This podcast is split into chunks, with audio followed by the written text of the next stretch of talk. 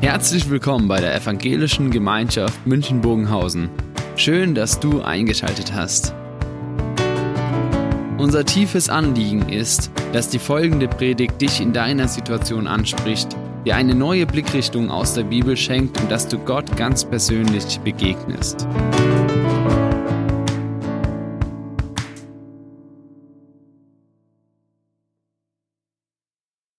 Das Thema heute wurde schon genannt, Vergebung.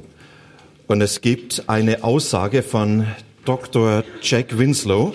Er war Leiter einer psychiatrischen Klinik in England und er sagte in einem Vortrag, ich könnte die Hälfte meiner Patienten morgen entlassen, wenn Vergebung für sie zu einer Gewissheit werden könnte. Nochmal, ich könnte die Hälfte meiner Patienten morgen entlassen, wenn Vergebung für sie zu einer Gewissheit werden könnte. Ich glaube, der Mann in der Auseinandersetzung mit den Fragen seiner Patienten, mit Brüchen im Leben, mit vielen, was dann auch Menschenleben belastet, zum Teil verhindert oder auch kaputt macht, er hat eins sehr bewusst beobachtet, nämlich zu entdecken, was die Bedeutung von Schuld und was die Bedeutung von Vergebung ist. Zu merken, da geht es nicht nur um ein Nebenthema in dieser Welt, sondern geht es um ein wesentliches Thema, weil die Frage nach Schuld und nach Vergebung eine Frage ist, die auf ganz weitreichende Wirkungen in unsere Existenz hinein hatte. Beim Vorbereiten von dem Gottesdienst habe ich an einen alten Mann denken müssen. Einen alten Mann, den ich unheimlich gern gemocht habe. Er kam im recht hohen Alter zum Glauben an Jesus. Das war für uns schon damals ein besonderes Erleben. Und dann einige Jahre später lag er im Sterben. Und ich habe ihn immer wieder mal noch Besuch gehabt. Und wir haben Abschied genommen. Und dieser Prozess des Sterbens, er hat sich gezogen und gezogen und gezogen über, nicht nur über Tage, sondern über Wochen. Und dann kam ein Bekannter von ihm und sagt, könntest du ihn nochmals besuchen? Ich habe den Eindruck, der kann nicht sterben. Das sind Dinge in seinem Leben, kannst du nicht mal mit ihm sprechen. Und ich weiß noch den letzten Besuch bei ihm. Ich habe ihn besucht, wir waren per Du, habe gesagt, gibt es noch irgendwas, worüber du reden möchtest, was dich belastet? Und es war, als wenn man eine Flasche aufmacht und es kam aus ihm heraus Erfahrungen, die Jahrzehnte zurückgelegen sind im Krieg. Und er hat von Unrecht und Gräueltaten gesprochen, an denen er beteiligt war. Und er sagt, die haben mich bis in meine Träume hinein immer noch begleitet. Ich bin die nie losgeworden. Und das Dramatische, er sagt, dadurch ist auch meine Familie kaputt gegangen. Und dann hat er das ausgesprochen in die Gegenwart von Jesus hinein. Ich habe ihm diese Vergebung zusprechen können. Und das Erstaunliche, kurze Zeit danach ist er gestorben, im Frieden. Bisher hat mir die Frage gestellt, wie wäre das Leben von diesem Mann gelaufen, wenn er die Wirklichkeit von Vergebung Jahrzehnte vorher gelebt hätte? Wie wäre seine Familie gewesen, hätte er diese Vergebung erfahren? Was wäre nicht nur in seinem Leben, sondern auch im Leben seiner Frau, seiner Kinder passiert, wenn Vergebung auf einmal eine Realität geworden wäre, dass man merkt, ich darf Schuld abladen, Lasten abladen und ich darf neu anfangen. Um das geht's heute.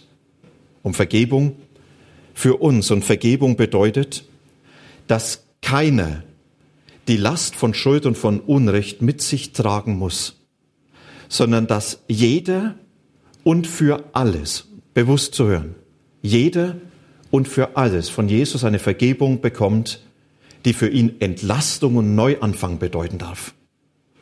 Und um diese Vergebung, die sollen wir heute entdecken und die sollen wir ganz neu auch für uns wieder fassen können. Und das ist für mich etwas, was vertraut ist und wir reden von Vergebung und wenn Sie das Vater unser beten, beten wir von Vergebung. Und damit ist diese Vergebung oft so bekannt, dass sie uns schon oft nicht mehr erreichen kann. Und mein Wunsch, mein Gebet ist, dass Jesus uns heute Morgen diese Vergebung so ganz neu in unser Leben hineinspricht. Und das durch sein Wort, aber auch dann später durch sein Mahl, wo das nochmals fassbar wird und Jesus sagt, das gilt für dich. Bevor wir über Vergebung reden, zunächst gleich nochmals eines, was für mich ganz wesentlich dazugehört. Nämlich Vergebung braucht die klare Benennung von Schuld. Vergebung braucht die klare Benennung von Schuld. wer Vergebung fassen will, auch in ihrer ganzen Tragweite verstehen will, muss verstehen, dass sie immer mit Schuld zu tun hat. Wer Schuld klein macht, macht Vergebung klein. Wer Schuld banalisiert, banalisiert Vergebung. Das hängt untrennbar zusammen. Ich möchte es mal an einem Beispiel deutlich machen. Wisst ihr, wenn ich sage, Schuld ist gar nicht so dunkel, ist eigentlich eine relativ helle Kiste, passiert halt mal Fehltritt, irgendwo hat jeder Dreck am Stecken, was wollen wir schon? Ja, dann ist Vergebung eigentlich nur etwas, was so leicht darüber leuchtet. Das strahlt von Vergebung wenig aus. Wenn ich sage, nein, Vergebung, das ist etwas, was in meinem Leben Bedeutung hat, das ist etwas, was vor Gott keine Berechtigung hat. Da habe ich Lasten, da habe ich versagt. Schuld ist nicht nur ein Nebenthema, Schuld ist etwas, was ernst genommen werden muss. Dann leuchtet Vergebung ganz anders auf. Deswegen die Frage, müssen wir nicht viel mehr uns auch der Realität von Schuld stellen, wenn wir bewusst werden wollen, was Vergebung bedeutet. Wisst ihr, es geht jetzt nicht darum, Menschen ein schlechtes Gewissen zu machen. Wird ja manchmal uns Christen vorgeworfen, ja, ihr macht Menschen ein schlechtes Gewissen, um danach ihnen das wieder wegzunehmen. Ich glaube, dass wir das gar nicht machen müssen. Sondern ich glaube, dass Menschen oft sehr bewusst ein Empfinden für Schuld haben. Und dass Schuld dann sehr tief oft im Leben verankert ist. Und dann sind Eltern, die sich sehr bewusst werden, was bin ich meinen Kindern eigentlich schuldig geblieben. Und wenn sie dann auf einmal entdecken, wie Beziehungen kaputt gegangen sind, wo man auf einmal sehr bewusst wird, was bin ich denen eigentlich schuldig geblieben? Was habe ich falsch getan? Was habe ich für Sätze gesagt, die ich besser nicht gesagt hätte oder was habe ich nicht gesagt, was ich besser gesagt hätte? Es kann einem sehr bewusst werden, wo man sagt, da habe ich einen anderen die Unterstützung verweigert. Und das hat ihn zu Schaden gebracht. Da bin ich ihm nicht zur Seite gestanden. Und er ist zerbrochen. Oder man merkt ganz bewusst, ich habe jemand verletzt und diese Wunden, die haben bis heute Nachwirkung.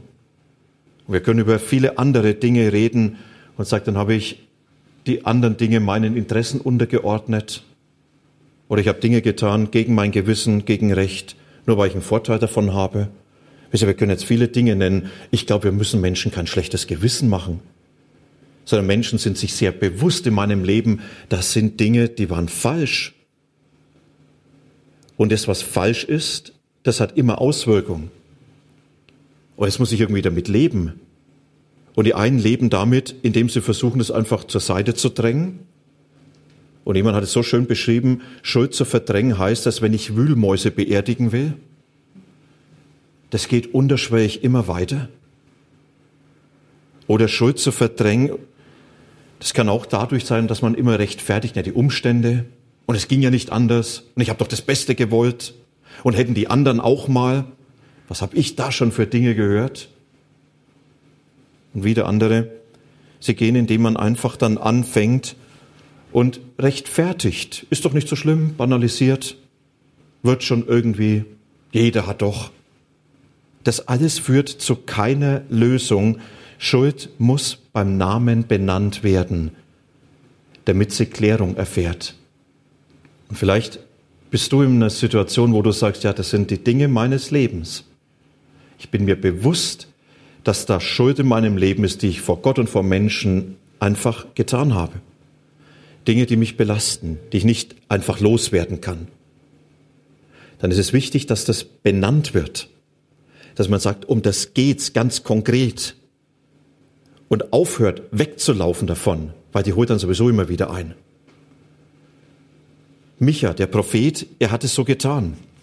Er hat die Schuld sehr deutlich beim Namen genannt und hat es den Menschen auf den Kopf zugesagt, was er beobachtet hat. Und er hat das nicht getan, um sie fertig zu machen, anzuklagen und irgendwo zu zeigen, ihr seid im letzten alles Scheißkerle. Sondern er hat es den Menschen getan, um sie einzuladen und zu sagen, klärt doch, das muss euch und andere nicht kaputt machen. Ich lade euch ein, dass ihr euch dieser Realität stellt, weil da eine Lösung zu finden ist. Und so hat der Prophet Micha damals sehr deutlich geredet über Machtmissbrauch der Mächtigen. Er hat über Willkür und Unrecht gesprochen von denen, die die Möglichkeit dazu hatten. Er hat von Unterdrückung von Schwachen und Armen gesprochen und er hat die Korruption von, von Geistlichen, von Priestern, von Propheten angesprochen. Und er sagt, schaut mal, das ist doch alles, was falsch ist. Das macht uns kaputt. Und dann hat er sie eingeladen, stellt euch diese Realität, um Vergebung zu entdecken. Und diesen Menschen, denen er die Schuld so vor Augen geführt hat, die sich dem auch gestellt haben und die sagten, ja, das ist mein Thema. Das ist, was in meinem Leben Realität ist. Diesen Menschen hat er dann zeigen können, was Vergebung ist. Und das ist wie in diesem Bild, was ich vorhin gezeigt habe, wo Vergebung auf einmal für sie aufgeleuchtet ist vor dem dunklen Hintergrund ihrer Schuld. Und dann beschreibt Micha in einzigartiger Weise in den letzten drei Versen seines Buches die Größe und die Schönheit von Vergebung. Und dann heißt es, wo ist solch ein Gott wie du bist, der die Sünde vergibt und erlässt die Schuld denen, die geblieben sind als Rest seines Erbteils, der an seinem Zorn nicht ewig festhält, denn er hat Gefallen an Gnade. Er wird sich unser wieder erbarmen, unsere Schuld unter die Füße treten und alle unsere Sünden in die Tiefe des Meeres werfen. Du wirst Jakob die Treue halten und Abraham Gnade erweisen, wie du unseren Vätern vor Zeiten geschworen hast. Ein faszinierender Text über Vergebung.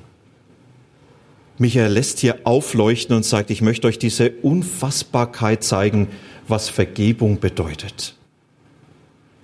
Fast jede Religion lehrt den Menschen, was er tun muss, um mit seiner Schuld klarzukommen. Fast jede Religion zeigt, wenn du mit deinem Gott ins Reine kommen willst, hast du dieses und jenes zu tun. Und damit ist der Weg der Religion immer, du als Mensch hast dafür zu sorgen, dass deine Schuld geklärt wird. Und jetzt fängt Micha an und sagt, es ist doch unfassbar.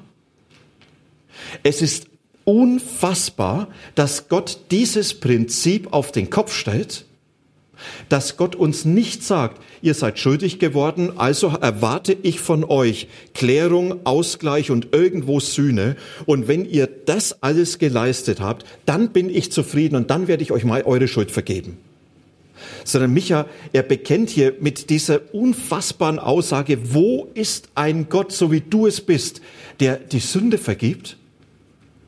Er sagt, es ist ja einzigartig, das ist, ist ja eigentlich nur noch eine rhetorische Frage, weil er sagt, es gibt keinen. Wo ist der Ort, wo ich Schuld abladen kann, ohne dass erwartet wird, ich muss jetzt die Klärung herbeiführen? Michael sagt, dieser Gott, der mit Vergebung mir begegnet, ist irgendwie einzigartig. Das zeichnet ihn aus. Und dann nimmt er sieben Aussagen, in denen er aufleuchten lässt, was Vergebung bedeutet. Und er stellt in den Mittelpunkt und er sagt, Gott, er ist der, der vergibt. Und dann ist es wie so, wie so Sonnenstrahlen, wo er sagt, es leuchtet auf.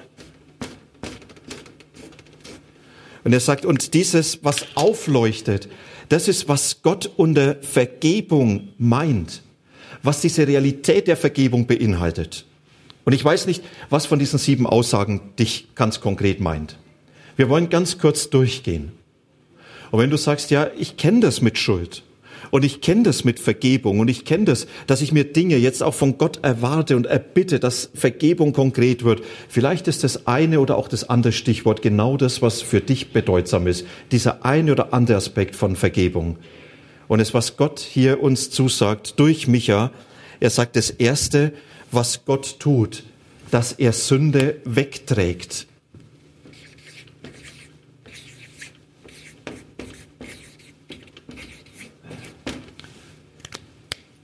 Wo ist ein Gott, der die Sünde vergibt? Da steht im Hebräischen das Wort für tragen und wegtragen.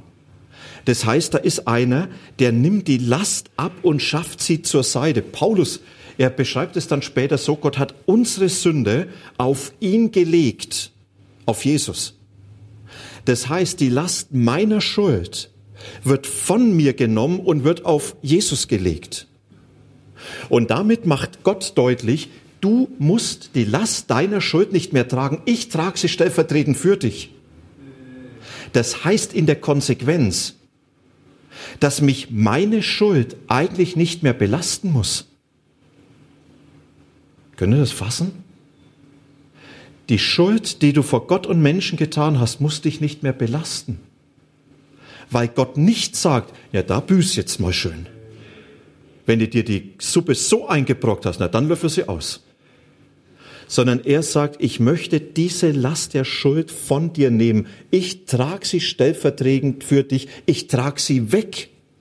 Weg aus deinem Leben. Vergebung heißt, ich nehme sie aus deinem Leben heraus. Die Erinnerung daran bleibt. Aber die Last soll dir genommen werden. Das ist, was Micha den Menschen beschreibt, vor Augen führt. Du musst mit der Realität deiner Schuld nicht mehr alleine klarkommen. Jesus nimmt sie von dir. Und wenn später im Abendmahl das heißt, dir ist deine Sünde vergeben, dann heißt es, diese Last der Schuld ist aus deinem Leben weggenommen. Er trägt sie für dich.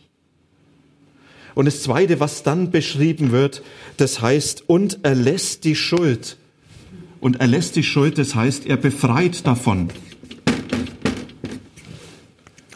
Und davon zu befreien, das meint von Gott her, wenn ich es wieder wörtlich nehme aus dem Hebräischen, er geht an dem Übel, an dem Schlechten vorüber. Er lässt es links liegen, er schiebt es zur Seite. Das heißt, Gott nimmt die Last der Schuld, die Realität der Schuld aus deinem Leben heraus und er sagt, an diese Schuld bist du nicht mehr gebunden. Diese Schuld kann dich nicht mehr beherrschen, sie darf dich nicht mehr beherrschen. Diese Schuld, wenn sie vergeben ist, dann wird sie dir auch nicht mehr vorgehalten. Später im Abendmahl, da werde ich euch zusagen, deine Schuld hat vor Gott keine Bedeutung mehr. Hört es mal bewusst. Keine Bedeutung mehr. Wenn du Jesus begegnest, wird er dies nicht mehr vorhalten und sagen, na damals hast du aber. Sondern heißt es, dir ist es vergeben und du bist befreit davon.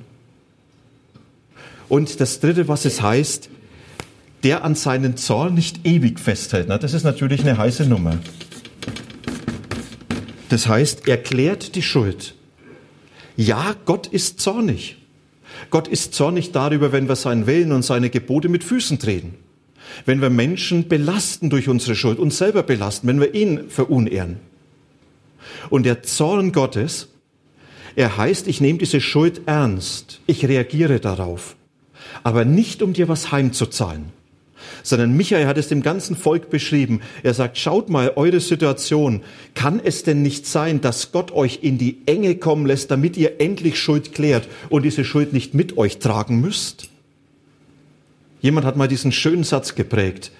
Der Zorn ist der Schrei der Liebe Gottes. Der Zorn ist der Schrei der Liebe Gottes.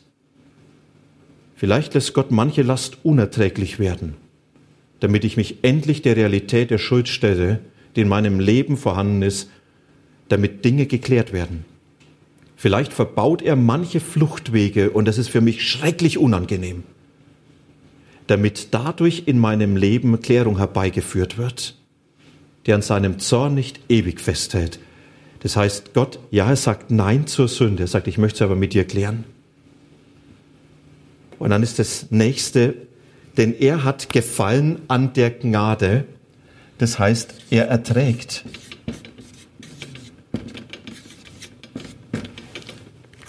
Gnade meint den Willen zur Gemeinschaft. Hans-Walter Wolf, er hat einen wunderbaren Kommentar über dieses Buch Micha geschrieben. Und er führt das dann so aus, dass Gnade im letzten heißt, Gott will unbedingt mit mir Gemeinschaft haben und deshalb ist er bereit, mich zu ertragen mit der Realität meiner Schuld. Und das nicht nur einmalig, sondern wenn Gott diesen Willen zur Gnade hat, dann sagt er, der Lebensraum, in dem sich die Beziehung meines Glaubens abspielt, heißt Gnade. Ich lebe und glaube im Raum der Gnade. Und wenn ich zu Jesus komme und sage, da schau, ich kann nicht für mich garantieren, dann heißt seine Antwort, deshalb gibt es Gnade. Ich ertrag dich. Ich halte dich mit deinem Leben aus. Und wenn Jesus uns aushält, dann müssen wir auch lernen, das selber auszuhalten. Das wir nicht für uns garantieren können. Und dann heißt es nicht von uns auf Jesus zu schließen, ich bin unzufrieden, also ist er auch mit mir unzufrieden, sondern genau umgekehrt. Jesus hält mich aus. Und deshalb darf ich auch aushalten unter dieser Realität. Und dann heißt es hier, und er hebt auf.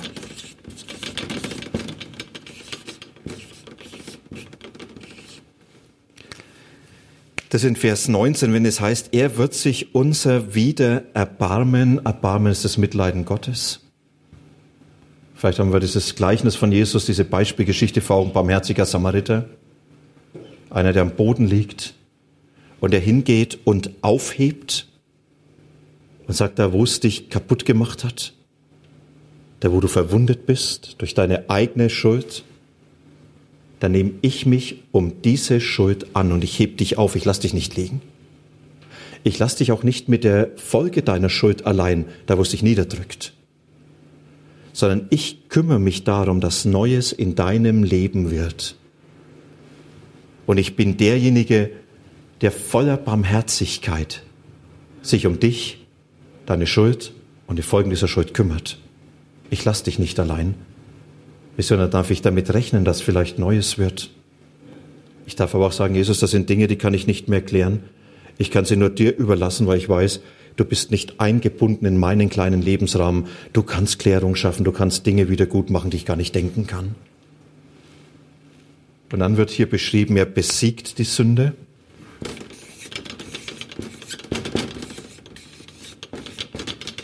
Das ist dieser Vers, er wird unsere Schuld unter seine Füße treten. Da steht ein schönes Wort. Das ist so, einer, der ein Feuer austrampelt, ja, der steht nicht so dort, ja, und schaut das Feuer auszutrampeln, sondern der steht, ja, und da geht's aber richtig ab. Er wird es zerstören, kaputt trampeln. Und genau das steht hier. Er ist es, der die Schuld von mir zertrampelt unter seinen Füßen. Er ist der, der sie besiegt. Sie hat ihre Macht verloren. Sie hat keine Kraft mehr, mich zu verurteilen. Wenn Jesus sie zerstört hat, ist sie tot. Und da können wir sagen, ja, äh, aber für uns ist sie doch Realität. Ja, aber sie hat ihre Macht verloren. Die Schuld kann dich nicht mehr verurteilen. Sie kann dich nicht mehr beherrschen. Sie darf dich nicht mehr beherrschen. Was dich beherrschen soll, ist Jesus, seine Gnade und seine Vergebung. Und wenn die Sünde an die Tür klopft und sie will sagen, ja, bin ich doch da und du bist doch gescheit und du bist doch so schlecht, dann schick Jesus an die Tür. Und dann bitte ihn mit seiner Gnade zu öffnen und sag, Jesus, du hast doch alles getan. Und das, was am Ende steht, ja, Jesus hat beendet. Und dieses beendet bedeutet, wie Micha es beschreibt, der alle unsere Sünden in die Tiefen des Meeres wirft. Hans-Walter Wolf, er greift zurück auf eine Begebenheit und sagt, als die Israeliten vor dem ägyptischen Heer floh und als die Ägypter versucht haben, sie wieder zurück in die Sklaverei zu führen, da kommt es zu diesem Wunder, dass das Volk durch das Meer zieht. Und Gott lässt die Fluten über dieses feindliche herkommen. Und dann heißt es im Alten Testament, des Pharaos Wagen und seine Macht warf Gott ins Meer. Seine ausgewählten Streiter, die des Pharao versanken im Schilfmeer. Fluten haben sie bedeckt und sie sanken in die Tiefe wie Steine. Und genau das Bild greift Micha auf. Und er sagt, was ist passiert? Gott hat alle Schuld versenkt. Jetzt herrscht Gerechtigkeit. Und so wie es für die Israeliten heißt, ich muss nicht mehr zurück, heißt es nein, ich darf nach vorne. Und ich darf nach vorne mit einem Neuanfang und wissen, es ist von ihm alles gebracht, was zählt. Hans-Walter Wolf, ich zitiere mit einem wunderschönen Satz, der sagt, wenn das alles beendet ist, dann heißt, dann hat Jesus doch alles vollbracht. Und wenn Schuld versenkt ist, dann ist alles geklärt. Und dann sagt er, das heißt nicht weniger als dies. Das letzte Gericht, das jüngste Gericht ist schon gültig vorweggenommen. Deshalb darf jeder in diesen siebenfachen Hymnus einstimmen. Vergebung.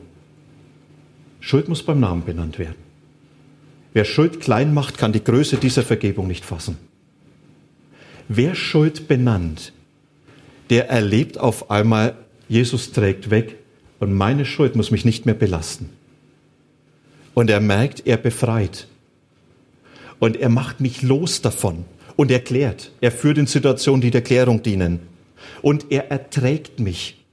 Auch mit dem, dass ich nicht für mich garantieren kann. Und er hebt auf, er lässt mich mit meinen Wunden und Folgen nicht alleine. Er hat besiegt. Er sagt, es herrscht nicht mehr die Schuld, sondern ich hab's. Mit meiner Vergebung, mit meiner Gerechtigkeit in der Hand. Und er hat die Schuld und ihre Kraft beendet.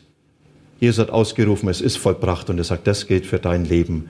Meine Gnade, meine Herrschaft steht über deinem Leben. Johannes Calvin, er hat einen Kommentar zum Buch Micha geschrieben und er hat in diesem Buch Micha am Ende den letzten Satz genommen und da heißt es, dank dieser Worte, dieser letzten drei Verse dürfen wir nicht zögern, täglich zu deiner Barmherzigkeit zu flüchten. Das Vergebung Gottes ist die Einladung, möchtest du's? Und jetzt sind wir beim Abendmahl. Beim Abendmahl, wo Jesus sagt, möchtest du's eigentlich, diese Vergebung? Nicht nur hören, sondern schmecken, spüren, dass es dich meint, dich gilt. Und dazu lade ich euch von Herzen ein, dass diese Vergebung nicht nur für euch jetzt so gehört wird, sondern dass sie konkret wird. Diese Größe der Vergebung, dein Leben, egal wie groß Schuld ist, über beherrscht, überstrahlt und durchdringt. Lasst uns beten. Jesus, du bist ein Gott, der uns diese Vergebung anbietet. Und diese Vergebung ist die Antwort auf alle Schuld. Wir müssen dir nicht erzählen, wer wir sind. Wir müssen dir nicht sagen, was in unserem Leben vorhanden ist, wo wir schuldig geworden sind. Und ich danke dir, dass wir auch nichts verstecken und verbergen können. Und du möchtest uns damit nicht nur anklagen und nicht fertig machen, sondern du möchtest uns einladen, Vergebung zu erleben, neu anfangen zu dürfen. Und ich danke dir, dass deine Vergebung für uns reicht, dass sie größer ist als unser ganzes Leben und dass sie uns zur Entlastung wird, zur Befreiung und zu einem Zuspruch, der unser ganzes Leben prägen soll. Jesus, wir beten ganz herzlich darum, dass du uns mit dieser Vergebung beschenkst. Amen.